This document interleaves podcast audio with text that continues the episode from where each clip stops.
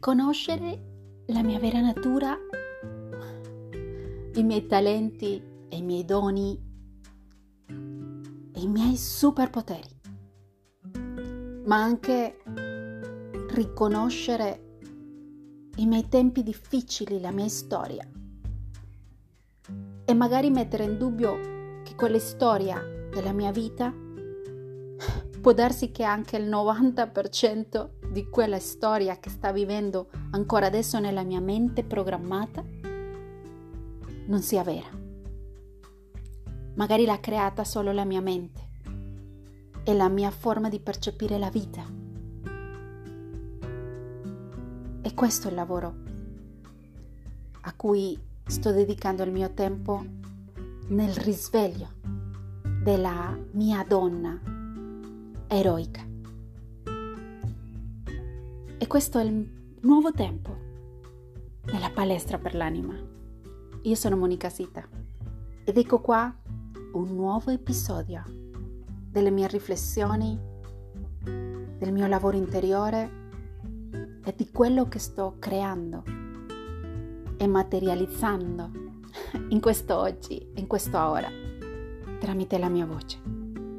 Una nuova puntata e quindi benvenuta anima bella all'ascolto, sperando che questo che adesso arriverà a te possa essere anche una medicina per te, come l'è stata per me.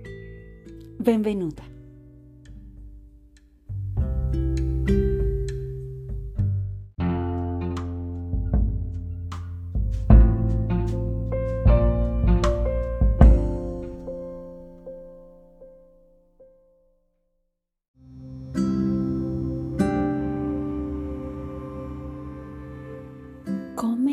Si sente il tuo corpo il mattino? Te ne sei accorta? Accorto? Qual è il primo pensiero che ti viene quando ti svegli? Correre, andare verso la sveglia, correre a, pensando alla famiglia, al lavoro, a tutte le cose che devi fare nella giornata, oppure pensi a quello che è successo ieri, al mal di testa, al dolore del corpo, al conflitto che hai avuto in casa, al problema economico che stai vivendo da settimane, mesi? Qual è il tuo primo pensiero del mattino? E quali sono le abitudini che fai al mattino? Ti invito a riflettere un po'. Perché sapevi che al nostro corpo, ma a tutti, non solo a te, ci piace il dramma? Ci piace sentirsi, sentirci vittimi? Addirittura sentiamo i giudizi degli altri? Sentiamo costantemente quella voce dentro di noi che critica. È una voce che potrebbe assomigliarsi alla voce di nostra madre o nostro padre o del prete o di qualcuno che è stato autoritario nella nostra vita. Quella voce dentro il nostro cervello tutti i giorni sta giudicando, criticando me o gli altri. Al corpo le piace tanto sentire la rabbia. Però la rabbia è un'energia, poi sentirai un po' di informazioni diverse, perché è una scoperta che io sto facendo in me. Dopo essere stata la brava ragazza, la brava bambina, non mi è stata permessa l'espressione della mia rabbia come energia, ma anche come capriccio perché dovevo essere sempre la brava bambina. Ma è talmente incorporata in me questa informazione che quando quell'energia è presente nel mio corpo, io non riesco a liberarla facilmente. Non riesco addirittura a digerire dentro il mio corpo l'ingiustizia, o quando mi parla qualcuno di una forma ingiusta, forte, criticandomi o con la propria ver- verità, con la propria realtà che non è la mia. Ma me ne sono accorta in questi tempi che io non riesco a esplodere, che non riesco a difendermi, che non riesco a farmi rispettare. E tu, come lo vivi? Prova a scrivere, prova a riflettere un po' dentro di te su quali voci, quale energia di vita è nel tuo pensiero il mattino o anche nella giornata, perché al corpo gli piace sentirsi così. Questa è una cosa molto interessante a cui vorrei lasciarti questa riflessione, perché da 60.000 a 70.000 pensieri al giorno, sapevi che il 90% sono i pensieri di ieri, dell'altro ieri, di un mese fa, di un anno, due anni fa. E quando viviamo gli stessi pensieri, facciamo le stesse scelte.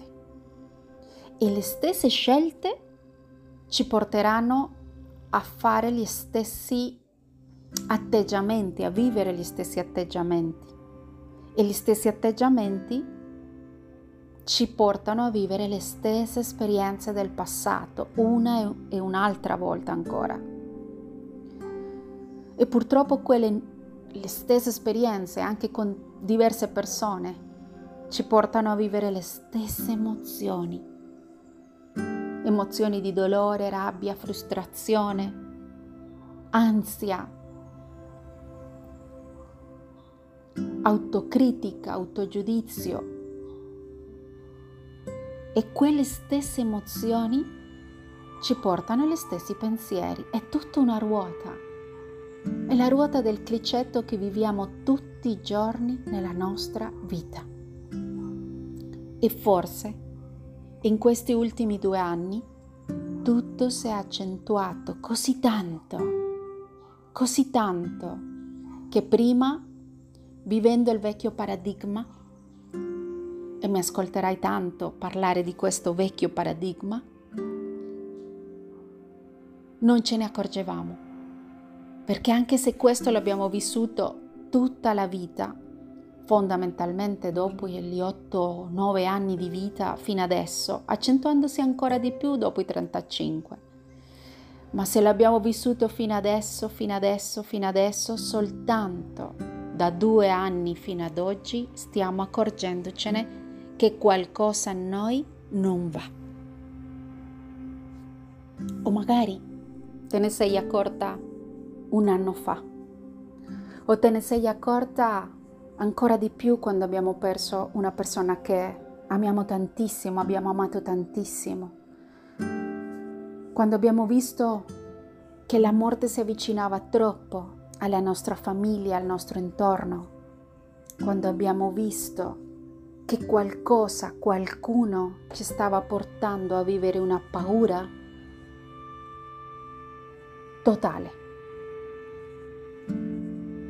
O magari ce ne siamo accorti che non gestiamo più nulla e che la preoccupazione per la povertà, per perdere le cose, per non, anche per la nostra salute, per non avere quelle sicurezze che credevamo di avere prima. Ecco, tutto questo secondo me non è una novità quello che ti sto dicendo, ma adesso siamo più consapevoli di questa realtà nel nostro oggi. Perché la cosa più importante è che mentre il nostro corpo ha cominciato a cambiare,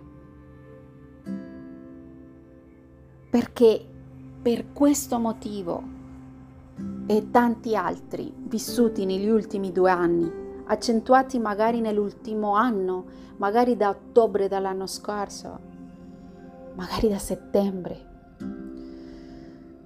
per qualche motivo in questo momento il nostro corpo è in caos. La nostra mente, le nostre emozioni, si sta vivendo il caos di una forma più evidente, perché non ci fidiamo più o magari non ci siamo mai fidate dello sconosciuto.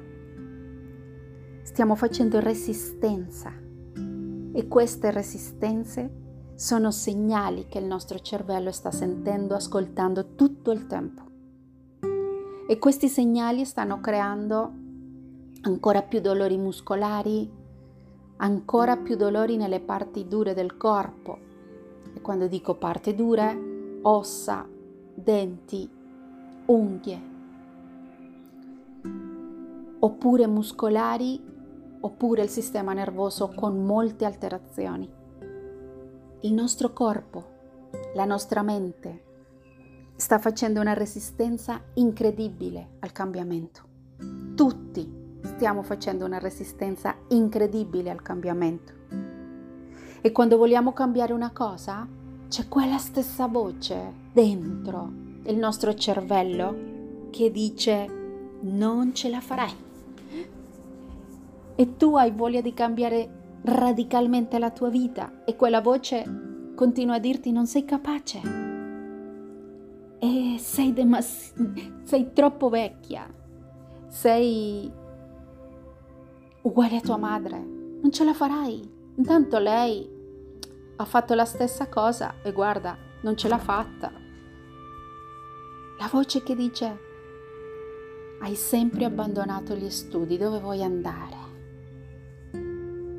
Sei un disastro. Sempre hai preso le decisioni sbagliate quando ti sei inventato un progetto hai fatto solo che perdere soldi, ci hai fatto perdere tutto. Sei un fallito, sei una fallita.